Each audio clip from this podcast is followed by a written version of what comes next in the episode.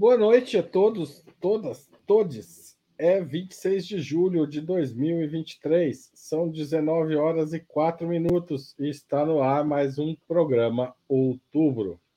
E a economia, vai bem? Segundo o Fundo Monetário Internacional, sim, a economia brasileira deve crescer mais do que o esperado anteriormente em 2023. Estudos do fundo divulgados nesta semana apontam para um crescimento de 2,1% em 2023, 1,2 ponto percentual acima do, da previsão anterior de abril de 0,9%, ou seja, menos de 1% no ano. De acordo com o FMI, o Brasil crescerá mais do que o previsto, devido ao aumento na produção agrícola no primeiro trimestre, com impacto positivo também no setor de serviços. Nesta quarta-feira, a agência de classificação de risco Fitch elevou a classificação do Brasil de BB- a BB, com, com perspectiva estável, dois degraus abaixo do grau de investimento. A Standard Poor's, Poor's fez, há um mês, uma alteração similar, elevando o rating do Brasil de estável para positivo, o que não ocorria desde 2019. Para discutir esses dados e outras movimentações da economia brasileira, Opera Mundi recebe hoje Juliane Furno, graduada em Ciências Sociais pela Universidade Federal do Rio Grande do Sul, doutora em Economia pela Universidade de Campinas e professora da UERJ, Universidade Estadual do Rio de Janeiro. Jones Manuel, historiador, graduado pela Universidade Federal de Pernambuco, educador popular e comunicador digital. E Igor Felipe, jornalista integrante do Conselho Editorial do jornal Brasil de Fato, da TV dos Trabalhadores e da Rede Brasil Atual. Em nome de Opera Mundi, eu cumprimento os três convidados e passo a primeira pergunta.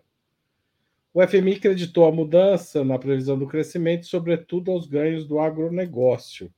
Na opinião de vocês, essa expectativa positiva é mais sorte do Lula, novamente, graças ao crescimento da safra agrícola e do, e do valor das commodities, ou podemos estar entrando de fato num novo ciclo de desenvolvimento econômico? Juliane Furno, comece.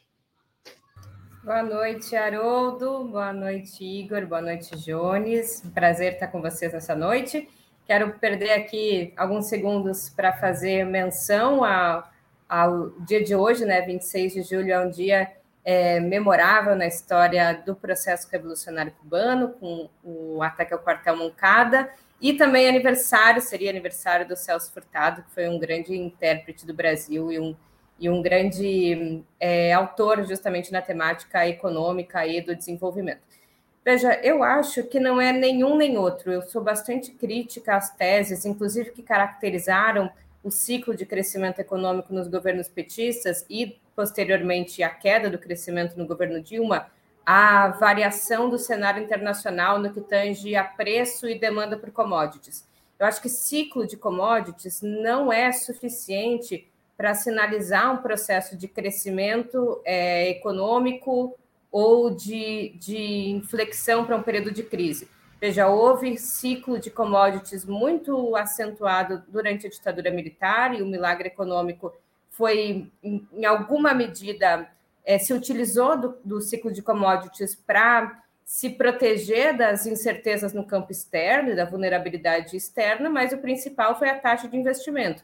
Assim como teve ciclo de commodities é, nos anos 90, que foi importante para segurar a âncora cambial, teve ciclo de commodities nos governos Lula, teve no governo Bolsonaro e os resultados da ditadura, do Fernando Henrique, do governo Lula e do governo Bolsonaro são radicalmente distintos.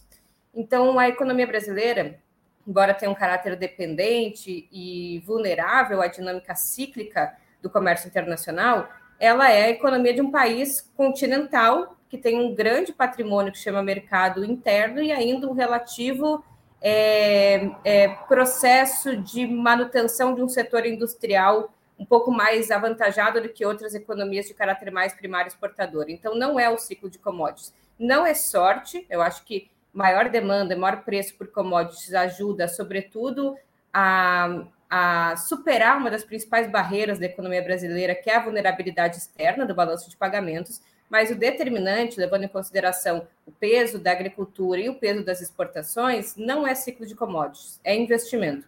Então, acho que o que pode explicar a melhora da economia brasileira é, primeiro, base de comparação é, bastante enfraquecida do período anterior, é uma maior confiança, é o aumento nas políticas públicas, especialmente redistributivas do ponto de vista da renda, é possivelmente a, a, o anúncio do novo PAC, um ciclo de investimentos coordenado pelo Estado em parceria com o setor privado. Acho que tem outros elementos que podem justificar ou não, mas o cenário externo ele tem um peso é, dirimido, e eu acho que ele impacta em função, para finalizar, também da participação do agronegócio na economia brasileira, que é pouco intensivo em trabalho, pouco intensivo em arrecadação tributária, é um setor muito nucleado no exterior, ele não explica a dinâmica é, interna. Então, eu acho que é mais uma tentativa de descaracterizar a política econômica e anunciar sorte do que uma análise mais complexa do que é as fontes e as variáveis que compõem o PIB.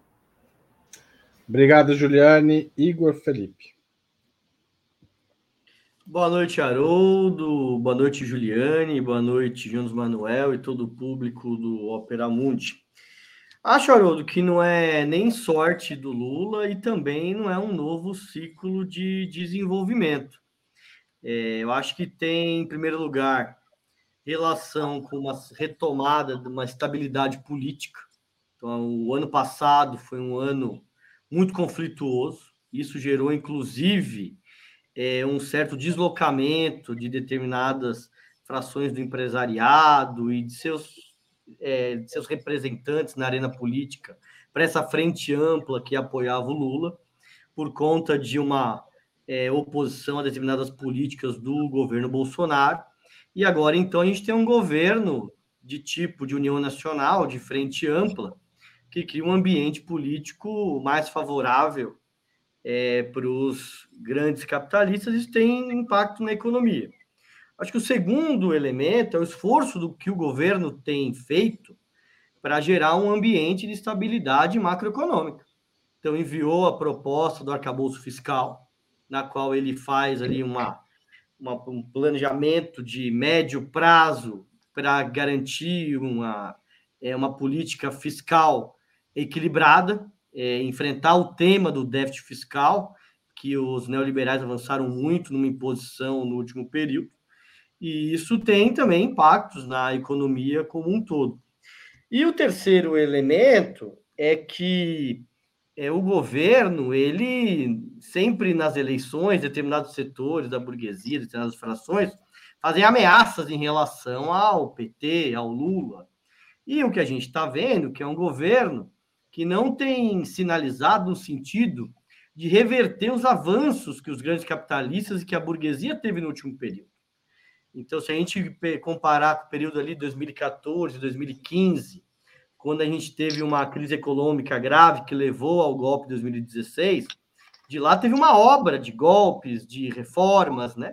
E o governo não tem sinalizado em relação a isso. Então, nesse clima de maior estabilidade política, na qual o Congresso ganha um peso maior e consegue, de certa forma, tutelar o governo ou limitar suas ações mais ofensivas. Por outro lado, um clima de, maior, de estabilidade macroeconômica, na qual o que é interessante, que quem está fora da curva é o Banco Central com juros altos. O próprio governo está mais alinhado a determinadas expectativas do mercado de se baixar os juros do que o Banco Central, que é aquele hoje que é o porta-voz das forças neoliberais. E com a posição política do governo de tentar conquistar essa estabilidade política e macroeconômica, os resultados se mostram na economia de avanço de credibilidade, de investimentos. Por outro lado, para encerrar, Haroldo, não vejo uma, uma perspectiva de um novo ciclo econômico, porque a gente ainda está numa perspectiva muito de curto prazo, né? E, então o governo está na linha de arrumar a casa. Agora, para frente, eles têm, não têm muita clareza de qual é o projeto que poderia levar a um novo ciclo de desenvolvimento. Jones Manuel. Olá, gente. Boa noite, todo mundo do Ópera. Boa noite, Igor, Juliane, Haroldo. É um prazer estar aqui com vocês de novo depois de duas semanas ausente. Veja, Acho que tem três pontos. Acho que o primeiro ponto é que a mídia burguesa promove uma poluição do debate. Né? A mídia burguesa ela é composta de dois braços principais. Ou ela está defendendo austeridade, privatização, é, fim de qualquer direito trabalhista ou regulação sobre o capital, ou ela está debatendo terraplanismo econômico. Né? Ela está dizendo que fim do salário vai aumentar emprego, ela está dizendo que o problema do desemprego no Brasil é que os trabalhadores e trabalhadoras não têm formação, ela está dizendo que existe uma relação direta entre nível de confiança dos investidores e taxa de investimento, ela está dizendo que a credibilidade do país é que determina a taxa de crescimento econômico. Então, acho que a primeira coisa, nesse né, debate sobre se o Lula tem sorte ou não, é uma brincadeira, né? Tipo assim, como diria o papai Joel Santana, tá de brincation aí to me. É ridículo, né? Assim, tipo, é a mesma coisa que debater se cloroquina cura ou não a Covid, se vacina transforma ou não as pessoas em jacarés, assim. Inclusive, é, eu, como eu costumo brincar, a gente se escandalizou com o terraplanismo do Bolsonaro, né? Com, com mais assim, o, o, terraplanismo no debate, no noticiário econômico burguês é onipresente há décadas e décadas. Esse é o primeiro ponto. Acho que o segundo ponto é que, veja, essas agências de rating, de, essas agências de classificação de risco, são instrumentos do imperialismo para controlar a política econômica nos países da periferia do sistema, né? a gente não tem que comemorar porra nenhuma dessa, né? Assim, com todo respeito aí, o palavrão foda-se, assim. Sabe? Aliás, a expectativa... você já tá respondendo a pergunta do canal do Ivandro aqui. Tá? Pronto, perfeito. A avaliação que elas vão ter, é claro que tem um impacto, porque isso coordena uma série de pressões, uma série de movimentos dos capitais internacionais, de governos, de mídias e por aí vai. Mas, assim, é meio que vergonhoso alguém de esquerda comemorar que essas agências é, classificam o Brasil como algo positivo nos rumos da política econômica, porque assim, acho que é importante ler os, ler os comunicados completos, né? É, o que essas agências estão comemorando, grosso modo, é uma orientação de política econômica majoritariamente liberal, que aponta para uma redução do tamanho do Estado e da esfera pública, centrado no novo teto de gastos, né? que objetivamente vai fazer com que o crescimento do gasto público seja, no máximo, no melhor dos cenários, 2,5% do PIB ao ano, o que é uma média de gasto público abaixo do período FHC, né? aquele FHC que destruiu o Brasil, né? liberal e por aí vai. Então, assim, objetivamente, o Estado no Brasil, sobre a vigência do novo teto de gastos, vai diminuir nos próximos anos. É, há uma sinalização de uma manutenção, ainda com uma manutenção mais racional e menos brutal da austeridade com a chamada do investimento privado, e aqui caminhando para a conclusão, né, o ministro Fernando Haddad, tem uma audiência pública na Câmara dos Deputados, em que a deputada Fernanda Merchiona perguntou para ele né, o que ele pensava enquanto modelo de desenvolvimento, já que essa é a pergunta. E o Haddad falou que ele não acha que o modelo de desenvolvimento deve ser aquele do segundo governo Lula, com o Estado puxando a economia, mas que agora é o momento do investimento privado. Então, acho que essa é, é, é a, a posição dessas agências sinalizam isso, sinalizam que eles veem como positivo um modelo de política econômica que centra no investimento privado como mola propulsora do crescimento econômico. Tá certo. Obrigado, Jones. É, vou passar a segunda pergunta. O dólar comercial fechou hoje, depois desses anúncios todos é, de ontem, cotado em queda, cotado a R$ 4,73 e o Ibovespa, principal índice da Bolsa Brasileira, valorizou 0,45% e atingiu 1.222.560 pontos, o maior índice desde 9 de agosto de 2021. Por que o mercado está tão otimista com Haddad e Lula? Esse otimismo vai ajudar ou atrapalhar na aprovação de uma reforma tributária, tributária sobre a propriedade que o governo tem de apresentar no segundo semestre. Igor Felipe. Haroldo, acho que tem um clima é, de otimismo do mercado com o novo governo, porque está vendo que o governo é, não está dando um cavalo de pau em relação ao que vinha anteriormente. Eu acho que o governo tem feito, inclusive, um esforço no sentido de demonstrar isso. Então, é tanto que o próprio ministro Fernando Haddad, quando ele é perguntado sobre as questões da, desses indicadores, ele fala: não, porque nós estamos vivendo é a harmonização entre os poderes. Então, ele coloca o foco na política. e tira o foco do debate da economia. Eu acredito que é importante a gente voltar um pouco no período 2014, 2015, quando houve o maior conflito é, dos governos do PT, naquele momento o governo da Dilma, com o mercado. Então a gente vinha num momento que tinha havido um maior nível de crescimento econômico, é claro que em nível baixo, estava no momento de alto nível de emprego, então nível baixo de desemprego, valorização de salários, e isso fez com que o mercado fizesse uma ofensiva contra os governos por conta das reformas. E ali foi colocada tanto a questão da reforma trabalhista, a questão da reforma da Previdência e a questão do controle dos gastos públicos. Isso veio com as reformas que foram implementadas é, no governo do Temer e no governo do Bolsonaro. Então, agora, de certa forma, é, nós estamos vivendo um novo momento na qual é, o Ministério da Fazenda e o governo tenta criar um ambiente macroeconômico estável para retomar os investimentos, estabilizar determinados indicadores. A grande questão é que essas contradições que vão ter do ponto de vista político, é, porque no curto prazo isso pode dar um resultado e pode dar um determinado fôlego para o governo.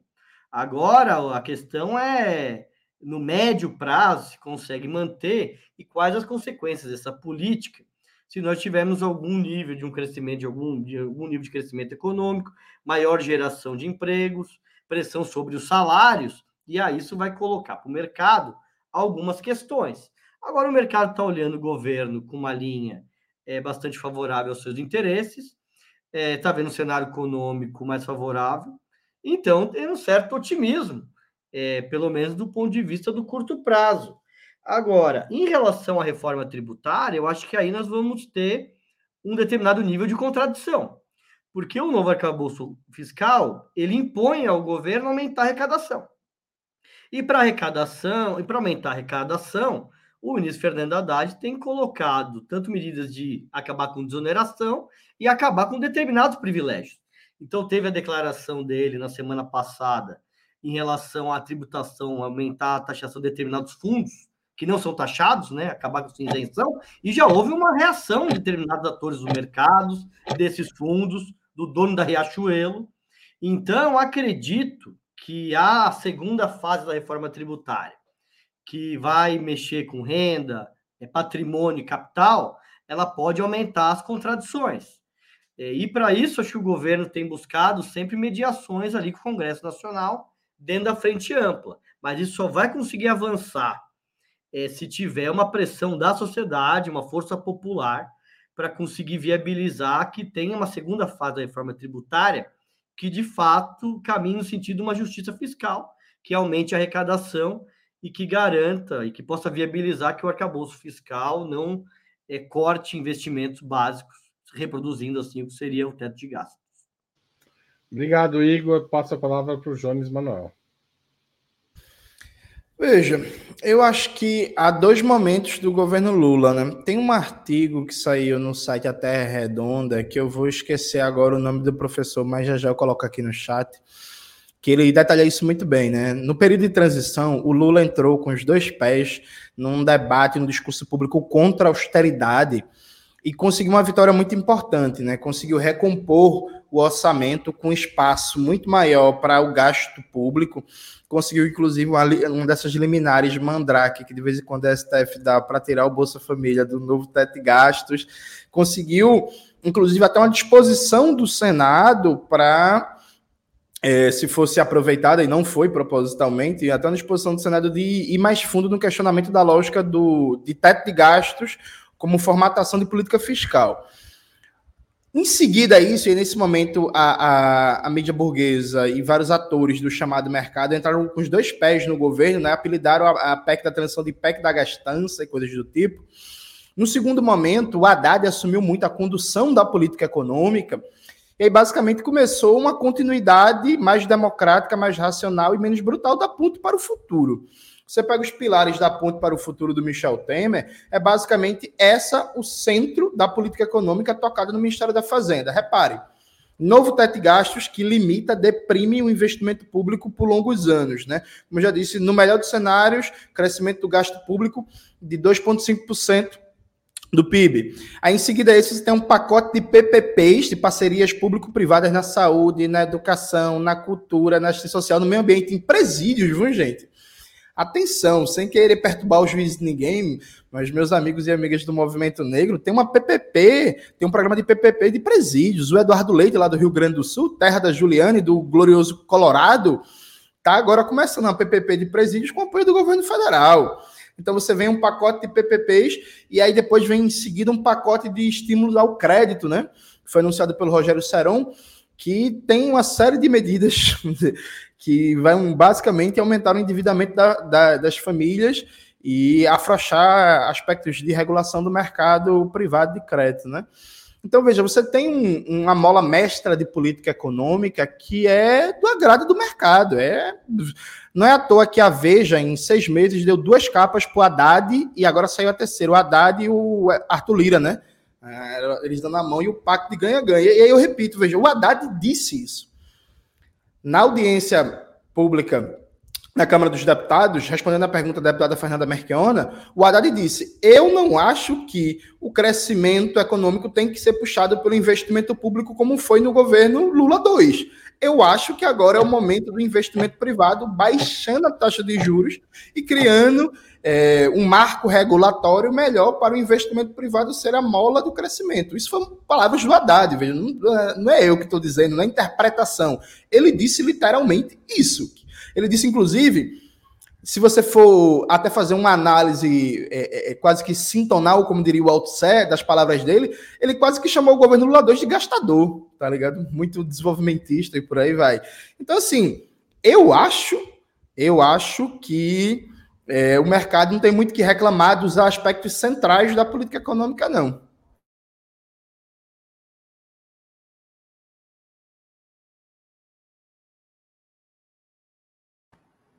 Oi, Haroldo, você está falando com o microfone fechado.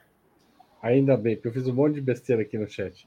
É, Juliane, você entra na história. Tá clara Olha, a pergunta? Eu, você ainda tá, tá clara. É, você falou algo como é, o mercado né, perguntou se o mercado está otimista com Lula e com Haddad, se esse otimismo é, poderia ter impactos na, na forma mais fluida com que vai ser debatida a segunda forma, a segunda etapa da reforma tributária. Eu, eu já discordo um, um pouco da premissa, assim. Eu não acho que o mercado é, esteja otimista com o governo Lula e Dilma. É, é eu talvez discorde um pouco do Jones. Até falei na, no programa passado, é, quando foi o, o Haroldo aventou a possibilidade de haver uma lua de mel, quanto tempo duraria a lua de mel? é, do mercado, né, dos setores mais conservadores com o governo. Você já reclamou da minha pergunta aquela vez. Pode reclamar. Veja, né, é, uma, é, uma, é uma posição é, um pouco distinta, porque eu, eu tinha falado naquela ocasião que eu faço um clipping de notícias diárias né, com, com palavras-chave. E veja, é muito superior a quantidade de reportagens, matérias e artigos de opinião que são contrários à política econômica é, do governo Lula do que favoráveis. Então, assim, inclusive o Estadão e, e, editoriais sistemáticos que se prendem mais ao aspecto da política econômica do que a outros aspectos é, do, do, fazer política. Então, acho que não tem uma lua de mel, acho que tem um conflito aberto, embora, obviamente, num governo de, de coalizão política e principalmente com a marca do que foi o governo Bolsonaro e a sombra da extrema-direita, as concessões são maiores, mas eu acho que, grosso modo, a política econômica é, do governo Lula, embora em vários aspectos seja, seja mais rebaixada em relação ao que foi anteriormente, não cabe dentro de um conceito de neoliberal. Por isso, eu acho que há uma, há uma tensão permanente. É, o que explicita ou que explica a valorização do real frente ao dólar, ou mesmo é, a pontuação da Bolsa de Valores, é muito menos o otimismo ou pessimismo do mercado e mais uma dinâmica aí sim mais cíclica e dependente do ciclo é, internacional. Veja, a, o Brasil teve a moeda, o real, a moeda que mais se desvalorizou frente ao dólar no período da pandemia, do, é, 2020 2021. E o que explica isso é principalmente a própria dinâmica da crise internacional e, portanto, um menor, é, um menor movimento dos fluxos internacionais de capital. A moeda brasileira é fundamentalmente determinada pela quantidade de dólar que entra na, na economia brasileira.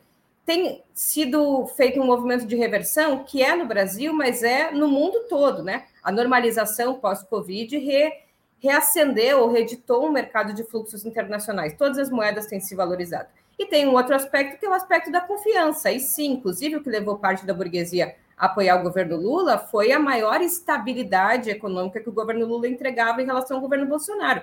Maior, o período de maior desvalorização da nossa moeda em relação ao dólar foi de maio, do início de maio, ao fim de maio de 2020, justamente no período em que não estava cogitado ali é, o fim do teto, qualquer medida mais intervencionista e expansiva da política fiscal, mas foi a demissão do Mandetta, foi a política mais negacionista com relação à pandemia. Claro que a confiança na economia brasileira é também um elemento importante. A bolsa de valores, enfim, a correlação entre economia real e bolsa de valores, mercado financeiro, é muito é muito tênue, né? O mercado financeiro depende de variáveis muito mais especulativas, de lucro, inclusive contábil e fictício de empresas. Então, acho que as duas coisas não estão necessariamente relacionadas. Por fim, a segunda parte da reforma tributária vai ser de muita disputa, porque a segunda parte não é a parte da simplificação, que é importante, embora interessasse a setores empresariais, mas é a parte da distribuição é, da arrecadação tributária. Nesse período, é claro, o capital não tem interesse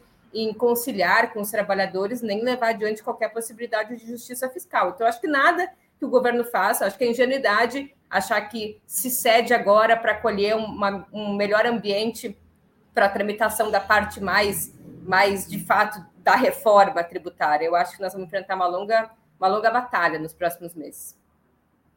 Obrigado, obrigado, Juliane. É, considerando que a gente está vivendo um momento de crescimento, é, o que é preciso fazer para que esse não seja um voo de galinha, como se usa no jargão aí das, da, da grande imprensa para episódios é, de crescimento irregular. Como manter esse crescimento para além desse soluço é, percebido pelo FMI pelas, por quem tá, e pelas agências de risco, de certa forma, é, re, re, digamos, a, a, é, transformando em números o que aparentemente está sendo lido da economia.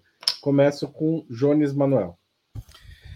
Veja, acho que o problema, é, Ju lembrou que é aniversário de Celso Furtado, né? Acho que o problema não é nem o crescimento econômico em si, é que tipo de crescimento a gente está tendo. Porque, por exemplo, o plano safra é um recorde de financiamento, isso vai ter impacto na expansão do agronegócio, que vai puxar o crescimento econômico, né? A gente já teve no primeiro semestre agora um impacto muito positivo do agronegócio, puxando o crescimento econômico para cima. Né? É, se eu não me engano, em comparação com o mesmo período de 2022, o setor cresceu 26%. É... Então, veja, é, o problema é o tipo de crescimento econômico que está colocado. E aí eu volto para um debate mais estrutural. Veja, o novo teto de gastos ele acaba com a possibilidade de qualquer política, vamos, vamos chamar assim, keynesiana de vulto. Assim.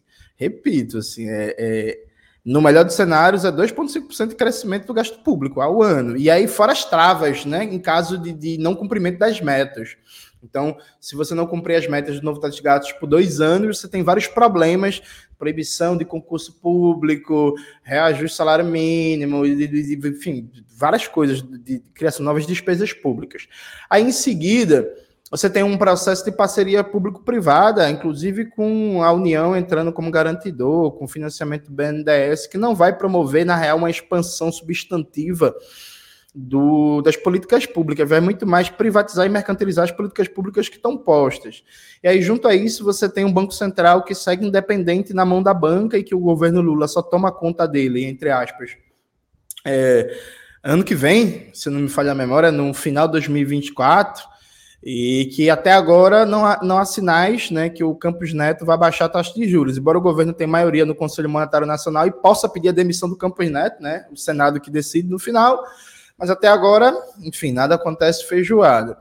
Junto a isso, você tem é, uma recomposição orçamentária importante de várias políticas públicas estratégicas para o país, como ciência, tecnologia, educação, cultura, que foram destruídas nos últimos seis anos, mas é uma recomposição orçamentária que muito mais dá um breque na barbárie bolsonarista do que, por exemplo, se você pegar do que foi feito em 2015 para cá, recompõe essa perda orçamentária. Né? Não existe perspectiva para isso, inclusive por causa do novo teto de gastos. Então, o Brasil tende a ter nos próximos anos uma taxa de crescimento tudo constante, cenário externo positivo e etc, etc.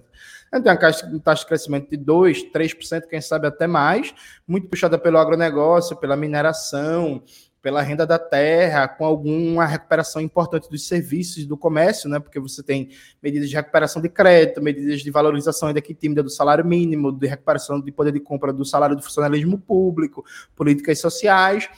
Mas o problema no final, no final, Haroldo, é que no final a gente ainda vai estar falando daqui a quatro anos de um país que ainda vai ter fome, que ainda vai ter analfabetismo, que ainda vai ter déficit de moradia, que ainda vai ter caos urbano, que ainda vai ter todos os problemas fundamentais que a gente está vivendo hoje e que não há um encaminhamento de soluções estruturais. Eu acho que, para concluir, verdade, esse é o grande problema. Assim.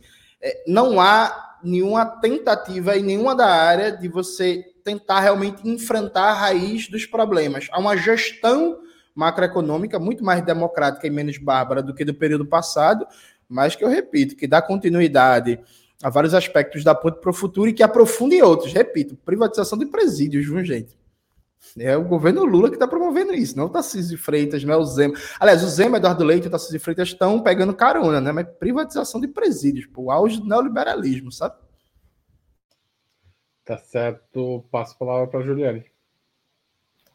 É, bom, o que fazer para garantir que os resultados, é, de, os índices mais elevados de crescimento não se tornem política só de curto prazo e voo de galinha?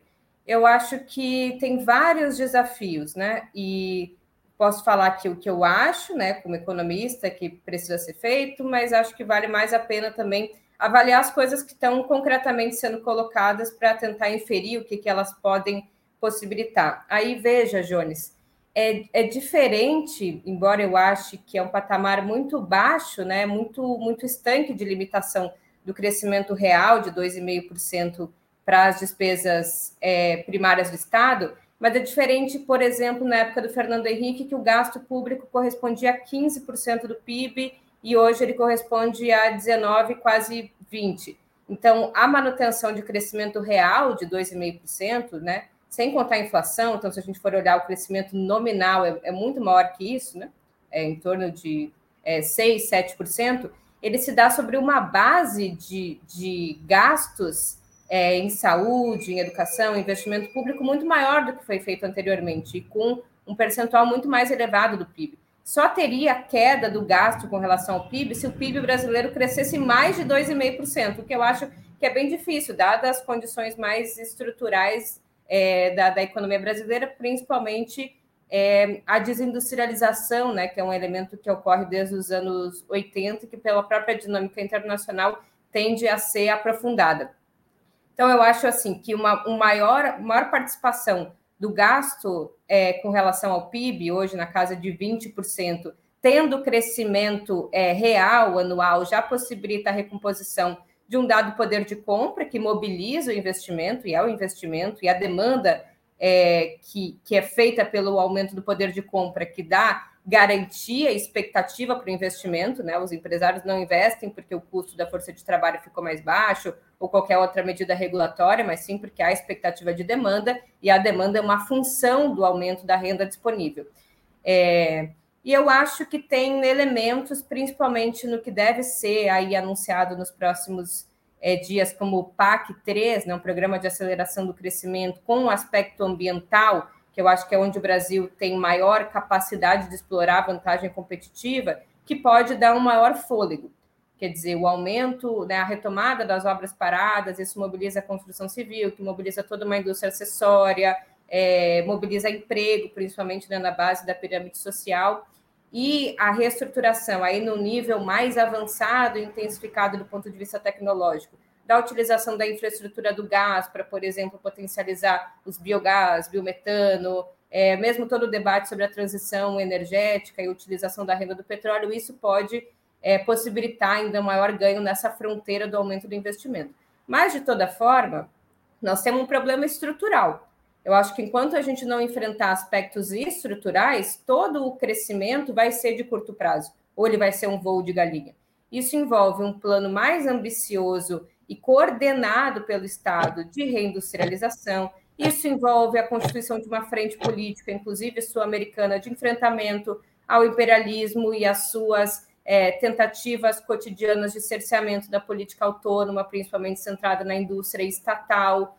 É, isso envolve uma maior distribuição da renda, isso envolve reforma agrária, isso envolve uma proposta de reforma tributária ainda mais progressista para resolver esses problemas no caráter mais estrutural. Eu acho que nós podemos sair desses próximos anos é, olhando os desembolsos do BNDES, o projeto coordenado pelo Estado de, de, recomposição dos investimentos no parque, mas eu acho que todos têm uma limitação, em última instância, que é a limitação do aspecto estrutural da gente modernizar uma economia que segue uma economia atrasada, dependente, com aspectos bastante intensificados né, do caráter subdesenvolvido do Brasil. Obrigado, Juliane. E você, Igor, que pensa sobre o voo de galinha ou não? Haroldo, acho que o Brasil ele vive uma crise política, social e econômica muito profunda. E acho que, na verdade, nós estamos num labirinto na qual é, é pouco, é muito difícil ver quais são as saídas e qual o país que nós queremos construir para daqui 30, 50 anos. Esse debate no último período ele se perdeu. Então, e no último período, especialmente com a secção da extrema-direita, os objetivos ficaram cada vez mais de curto prazo. Então, é, falar em um novo ciclo de desenvolvimento econômico não é simplesmente pensar num, numa política econômica, em propostas, num programa, mas é pensar no que nós queremos para o Brasil do futuro. E para isso requer, em primeiro lugar, você ter um, um bloco histórico, uma frente política e social que possa sustentar esse projeto e possa compreender as suas bases e as medidas necessárias. E a partir disso, você orientar as medidas de curto, médio e longo prazo. E isso no Brasil se perdeu. Nós temos um nível muito baixo de debate sobre projeto nacional que possa sustentar é, um novo ciclo de desenvolvimento econômico. Esse é um debate que era clássico no Brasil até os anos 30, depois mesmo, durante é, até os anos 70, isso foi se perdendo. É, a grande questão é que eu acho que as medidas que o governo tem tomado no atual momento são no sentido de arrumar a casa. E eu acho que elas são corretas, tanto do ponto de vista de retomar a, a estabilidade política, como também é, a estabilidade econômica. Agora, a grande questão são as perspectivas disso e o impacto disso na política. A grande questão é que, se o governo Lula não der resultados econômicos de curto prazo, a extrema-direita poderá voltar. Por isso que nós vivemos um dilema de curto, médio prazo que precisa ser enfrentado. E, de fato, as políticas do governo até agora têm sido no sentido de arrumar a casa. Agora, as grandes questões que, de fato, ficam é arrumando a casa, o que será feito? A experiência dos governos do PT anterior demonstraram isso. Teve uma gestão macroeconômica, houve inclusive é, medidas que possibilitaram crescimento, melhoria de vida dos trabalhadores, valorização do salário. Agora, a esquerda foi derrotada na política. Inclusive, o próprio governo Bolsonaro deixa a lição, né? Ele foi lá, aprovou é, manteve uma política de austeridade, mas no ano passado, quando veio as eleições, que se definia na política e naquele momento nas urnas, ele abriu o cofre e colocou dinheiro. Então, acredito, é, Haroldo, que a crise é muito profunda e, de fato, olhando para as medidas do governo, é difícil visualizar uma perspectiva de mais longo prazo. Mas isso é preciso que se abra um debate na sociedade brasileira, porque a gente vai resolver os problemas econômicos é, do nosso país do debate político. E acho que o debate está muito aquém no nosso país. Tá certo, obrigado, Igor. Faço um pequeno intervalo para pedir a contribuição financeira de vocês à Ópera Mundi. O Ney Araújo já fez um super chat aqui, quero agradecê-lo. Mas há outras formas também de apoiar o nosso jornalismo. Uma é fazer uma assinatura solidária em operamundi.com.br barra apoio. Tem diversas faixas de valores. Você também pode fazer mensal e anual a sua contribuição, ou mesmo fazer uma contribuição única. Também você pode se tornar membro pagante do nosso canal no YouTube, clicando em Seja Membro, logo abaixo do, do vídeo no, que você estiver assistindo nesta plataforma no YouTube. Tem o Super Chat e o Super Sticker, já mencionei, e tem o Valeu Demais se você estiver assistindo a um programa gravado. E finalmente tem o Pix.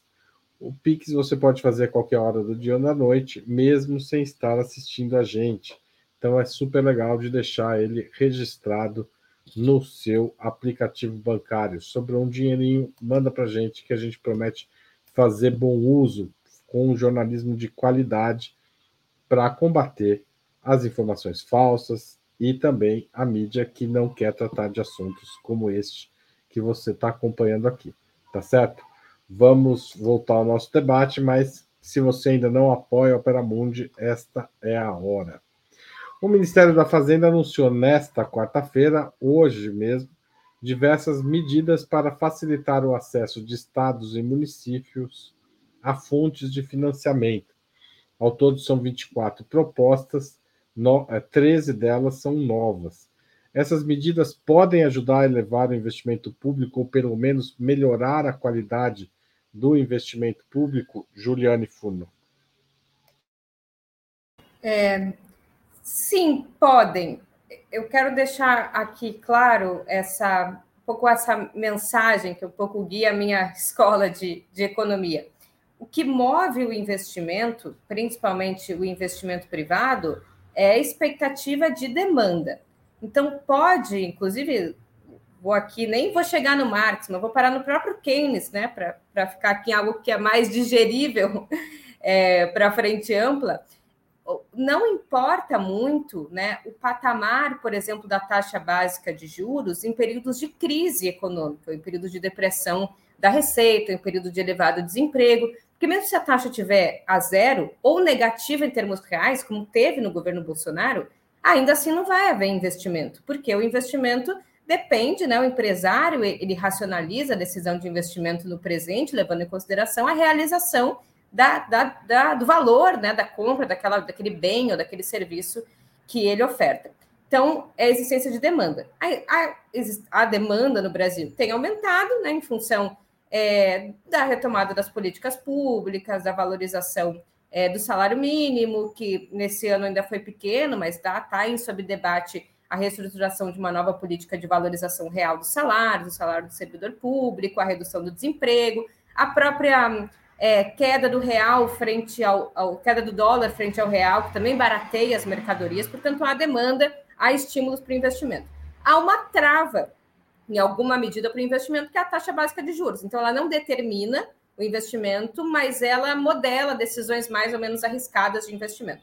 Então, o governo precisa, né, em função da não, do não controle sobre a política monetária, a taxa básica de juros, precisa encontrar formas de possibilitar o financiamento dessa demanda por investimento, sobretudo para estados e municípios. Veja, no BNDES, por exemplo, né, eu tenho, tenho lido algumas coisas que sinalizam, por exemplo, a necessidade de recursos para a maioria dos estados no que tange ao saneamento, né, reestruturar, melhorar o serviço de saneamento esses estados não se, não se endividam com o setor bancário. Em alguma medida, não podem se endividar com a União. Portanto, medidas de facilitação de crédito, de queda é, dos juros cobrados sobre esse tipo de investimento são muito é, importantes e necessárias. Então, eu vejo com muito bons olhos essas medidas regulatórias. Elas não são, é, obviamente, o que vai de, determinar ou não, mas vão facilitar e abrir, principalmente no campo das garantias, possibilidade de vários estados, municípios e também de pequenos produtores de acesso ao crédito. Hoje existe um problema de garantia bancária, o Igor do MST sabe muito bem, o MST não consegue acessar recurso, não consegue porque ele não tem garantia bancária, e garantia para o setor bancário é liquidez, é dinheiro. É, dinheiro ou propriedade de terra. O MST não tem, né? Os assentados não têm propriedade de terra, eles têm garantias produtivas. Isso para o setor bancário não serve. Dentro dessas medidas também está a possibilidade da União, dessas medidas creditícias, ser é, garantia para vários setores, como já é para micro e pequenas empresas, num, numa modalidade de crédito que chama FGIPA. Então, acho que são medidas importantes para tentar compensar a taxa básica de juros nesse patamar e a pouca disposição do Campos Neto em cooperar com a política monetária em, em sintonia com a política fiscal. Igor Felipe. Haroldo, me parece que sim. Acho que é favorável para os estados qualquer tipo de afrouxamento nesses é, planos e medidas de recuperação fiscal. É importante a gente resgatar que essa relação da União com os governos estaduais, é, a partir dessas medidas de pacotes das vem da lei de responsabilidade fiscal, na qual o governo Fernando Henrique fez a renegociação da dívida dos estados impôs via a lei de responsabilidade fiscal determinados parâmetros e medidas para os governos estaduais e para as prefeituras para reproduzir as políticas neoliberais é, em seus territórios. Então, esse é um instrumento das forças neoliberais para, de certa forma, ter uma cadeia da União, dos estados e do município, no sentido de da austeridade fiscal e de colocar um torniquete, né, impor os seus ajustes e as políticas durante toda a federação. É, com o debate da reforma tributária, acho que tem se criado uma relação, especialmente ali do Ministério da Fazenda, com governos estaduais e municípios, no sentido de ter alguns ajustes nessas políticas. Não estou dizendo que o atual governo está na linha de reverter ou contrapor as medidas de maior de controle do déficit fiscal.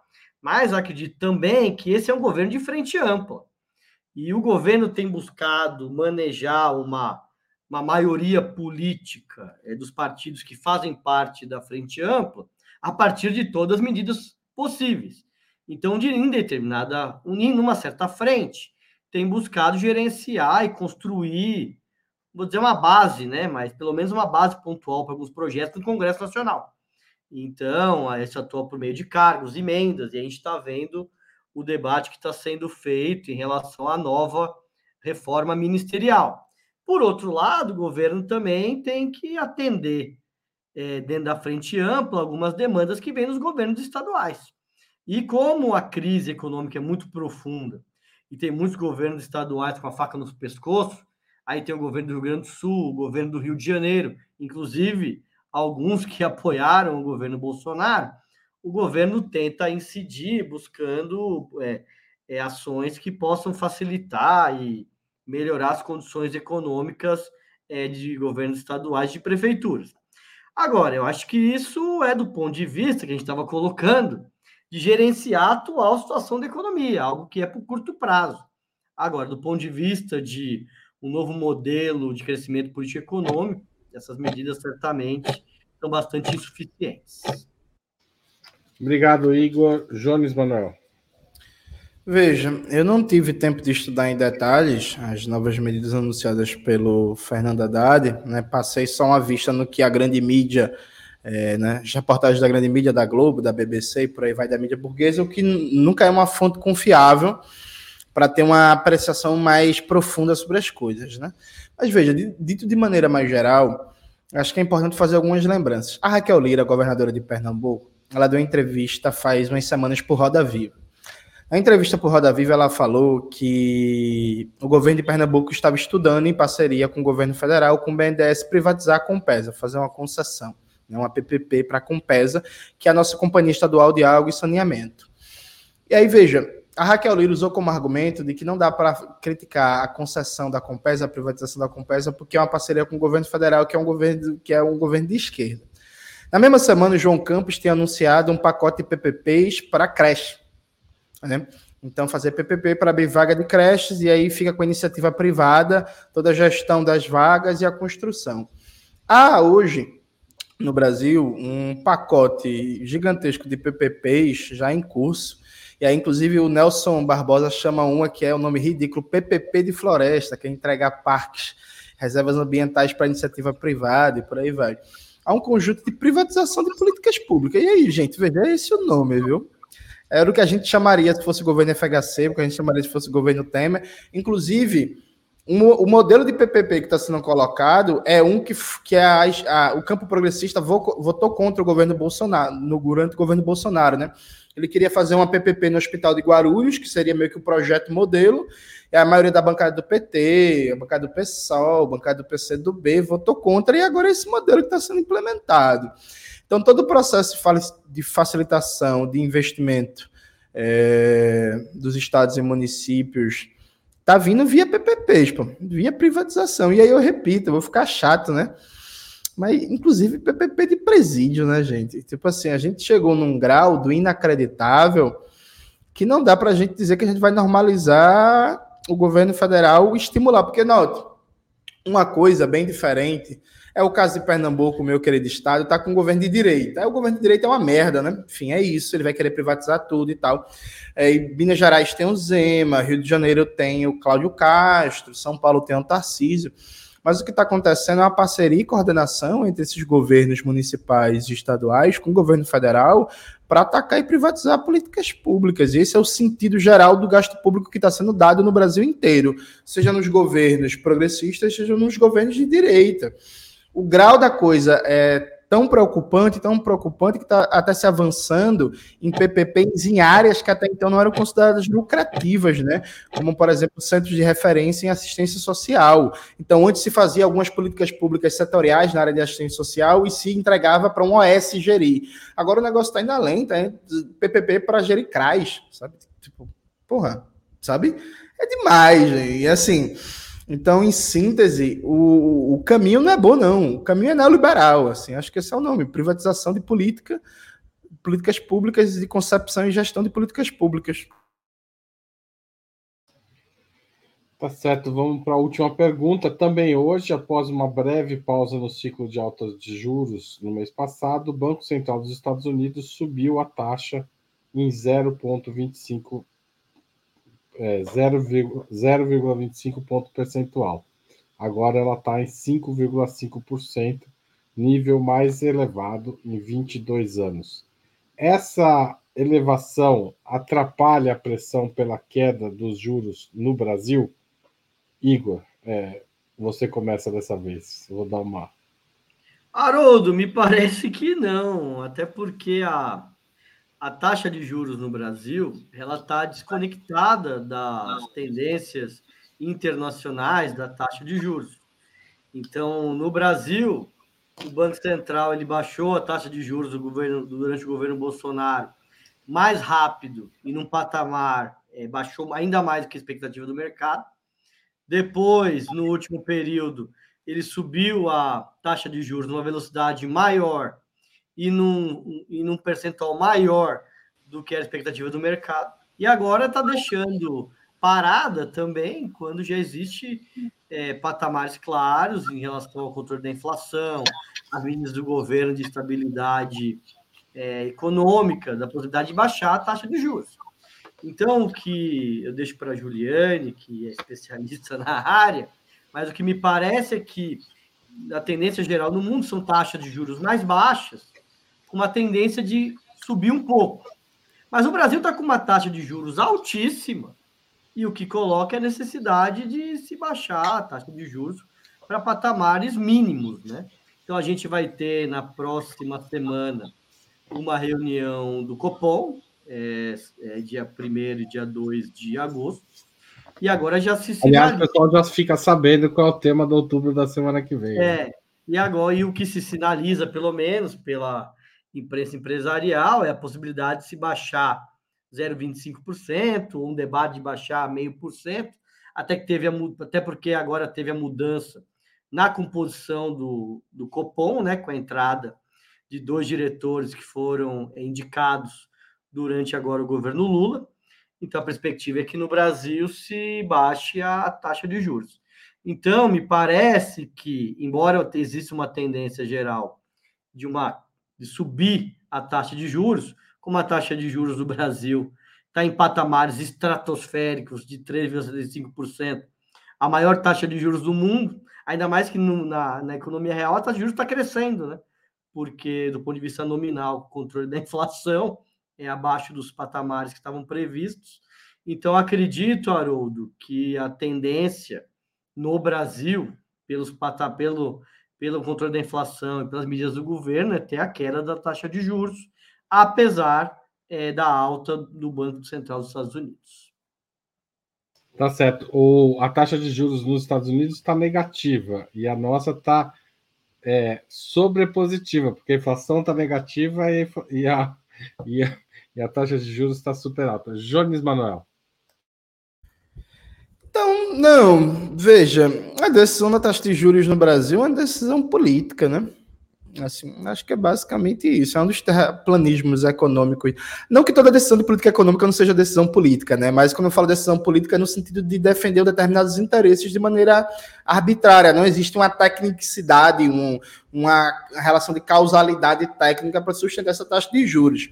No começo do ano, o discurso da mídia burguesa era que o aumento de, do, do custo dos alimentos, o aumento do preço dos combustíveis e por aí vai é, que estava puxando a inflação para cima e precisava manter a taxa de juros alta né, para controlar a inflação.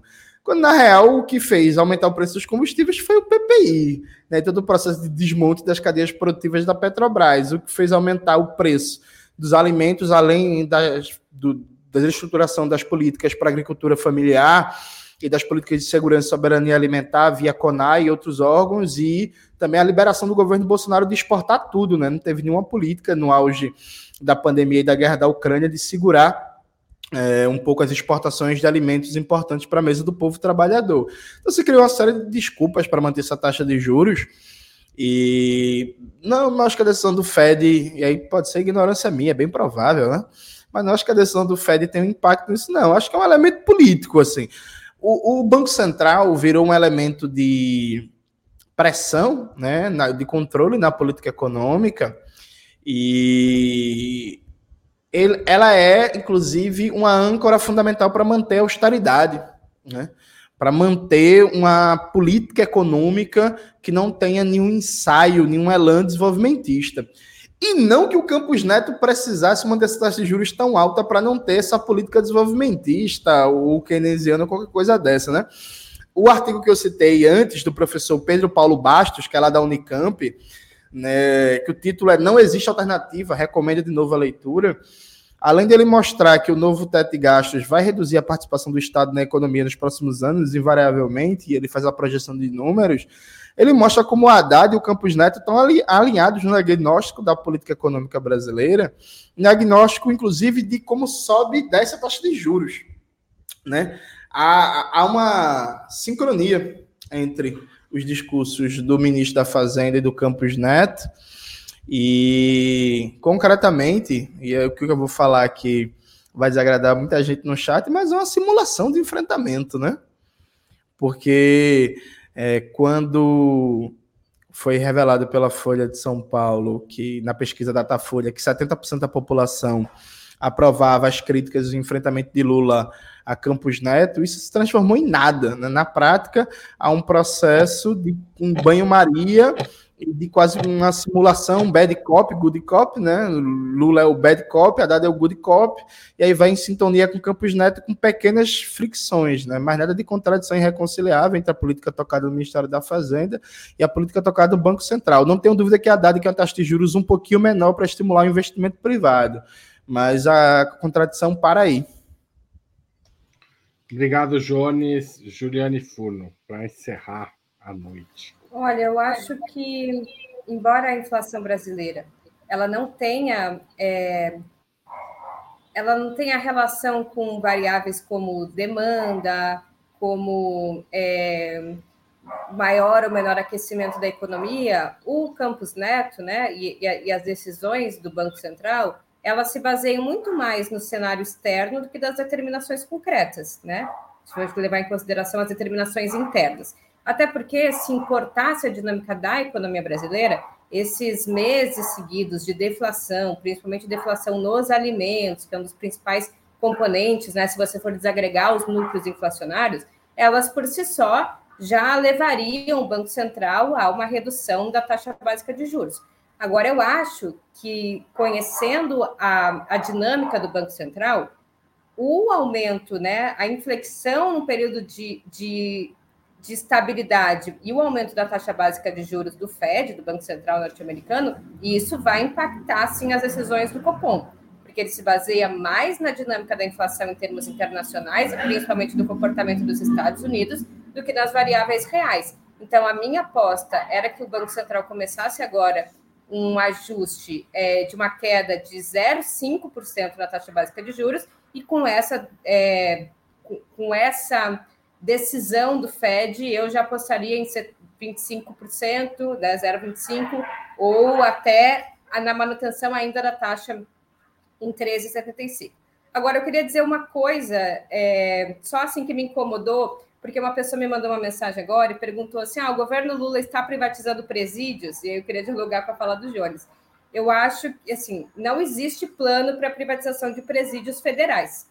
O que existem são governos estaduais, todos que o Jones listou, governos da direita, que estão fazendo propostas para privatização dos seus presídios estaduais. O que, que tem a ver é, o governo federal? São as perspectivas regulatórias de quem é, contrai crédito com a União estar amparado dentro de um fundo coordenado pelo Tesouro. Eu acho que é duas coisas. Eu acho completamente abominável é, privatização de presídios na área da educação e da saúde. Agora, eu acho que nós temos que saber o que, que é o governo, que o governo federal está fazendo, que os governos estaduais façam, ainda que em termos de medida de crédito, o Tesouro possa estar constituindo um fundo para garantir investimentos, né? investimentos que aí podem ser em várias áreas. Por exemplo, o saneamento né, no Pernambuco. O BNDES ele não faz política, né? Parece que a parceria com o governo federal seria essa. O BNDES faz estudos setoriais. Se o governo quiser privatizar o saneamento, o BNDES vai fazer um estudo de qual é o melhor modelo de gestão.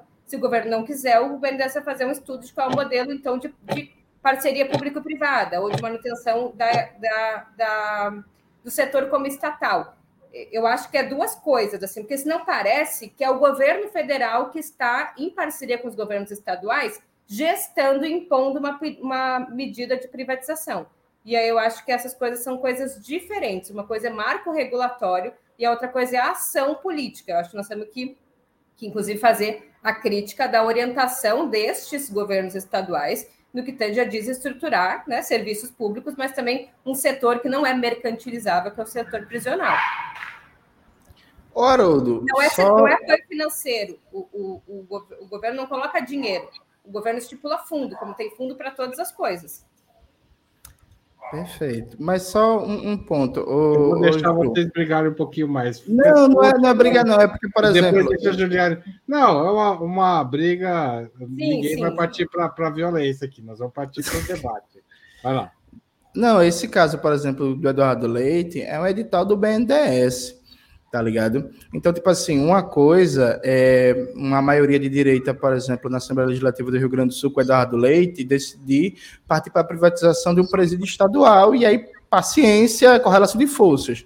Outra coisa é a União entrar como garantidora e o BNDES entrar como aporte também de recursos num processo de privatização.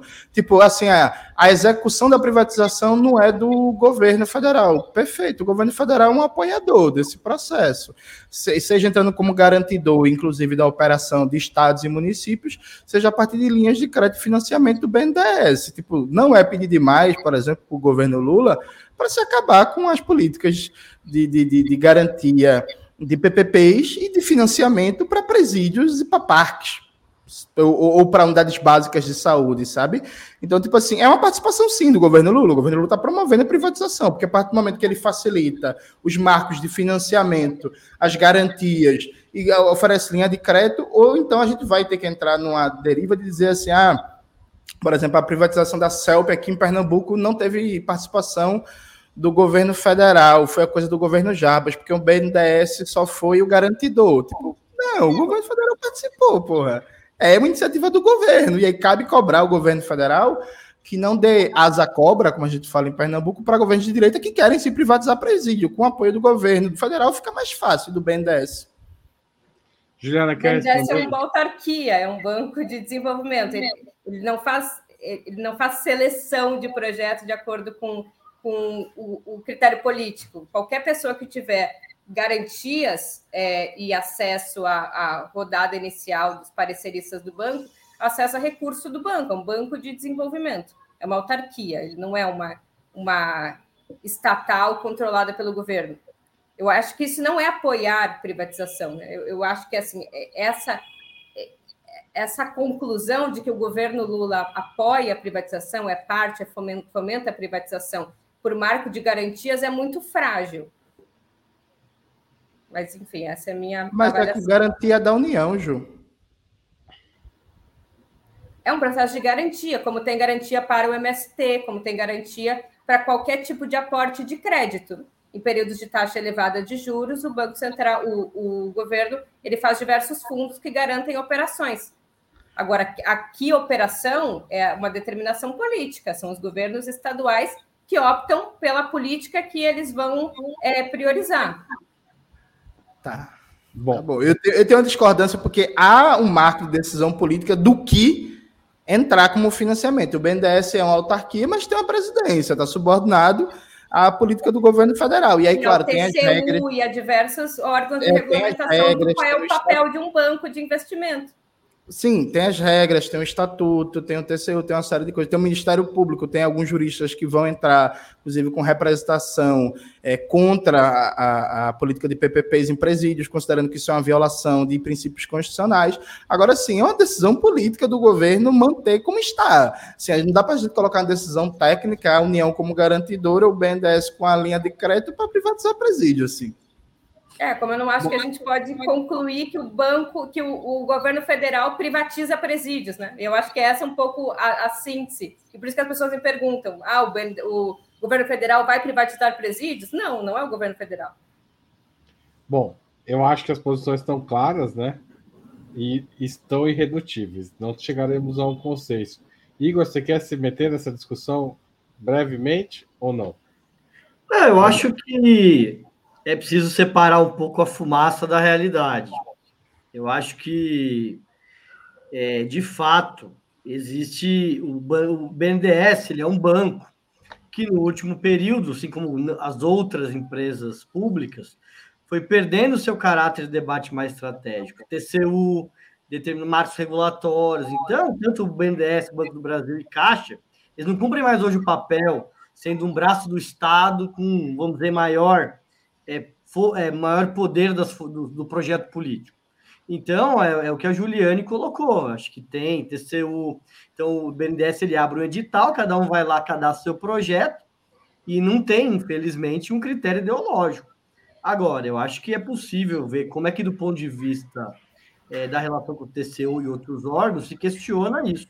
Mas não dá para dizer, Jones, que é o governo que o Lula está privatizando presídios. ô, ô é Igor, você força o É porque enquanto mandava mandar mensagem para a Ju, mandaram mensagem para mim, tem um decreto do governo de fevereiro de 2023, portanto, desse ano, que garante a inserção de presídios no rol das PPPs. Então, dentro das coisas, é só o governo retirar, é, remodelar esse decreto que dá para retirar presídios. É, inclusive, é, eu acho. Eu acho um amigo, um amigo meu acabou de me mandar até o link do texto do decreto na página do, do Palácio do Planalto. Então, assim, teve uma movimentação do governo, um decreto esse ano, para facilitar essa normativa, porque existem vários impedimentos, porque o Alckmin, por exemplo, ele nunca privatizou totalmente a gestão de presídios, porque não dava, tem uma série de problemas, então sempre teve privatizações parciais, né, de segurança, de refeitório, de lavanderia e tal. Um presídio 100% privatizado é meio que um marco novo em vários aspectos no Brasil. Então, teve o decreto em fevereiro do governo federal para facilitar essas operações. Então, dá para cobrar, sim, o governo federal, por exemplo, Não, a revogação... Claro que dá para cobrar o governo federal. Eu acho que ele, ele pode fazer medidas nesse, nesse sentido, né? Ele pode fazer luta política, inclusive, campanha. Eu acho que o que não dá é afirmar que essas privatizações vêm do governo federal, ou não fazer mediações de que essas são decisões dos governos dos estados. O governo federal não decidiu privatizar os seus presídios federais mas eu acho que tem muita coisa para cobrar. Eu acho que, principalmente saúde e educação, com a experiência das OS, por exemplo, o governo pode se posicionar em relação a isso, levar de campanhas em relação a isso, ou mesmo mudar o decreto de lei. Eu acho que essas são medidas cabíveis e necessárias. Bom, concordo. Mas ele é parceiro na privatização. Bom, bom. Acho que. Vamos marcar um episódio para muito sobre isso. Tá merecendo. Acho que... acho que merece. Deixa eu passar a taxa de juros semana que vem, daí a gente tenta colocar isso até onde devem ir as privatizações do governo Lula. Acho que esse é um tema importante. É, obrigado a todos vocês, obrigado quem assistiu. Tem uma entrevista que eu fiz é, no 20 Minutos da semana passada com Alexandre de Freitas Barbosa, e a pergunta era: o governo Lula é desenvolvimentista? Queria sugerir para quem não assistiu, acho que complementa bastante algumas das discussões que foram muito conjunturais aqui, ali é um pouco mais amplo, que nessa perspectiva de mais longo prazo, acho bacana essa entrevista. Obrigado a todos vocês, espero revê-los algum dia. O Breno já vai voltar, gente, que está com saudades dele. Eu entendo. Ninguém tem mais saudades do Breno aqui no outubro do que eu, porque senão eu tenho que ficar apresentando o programa. Tá certo? Tchau, tchau. Valeu.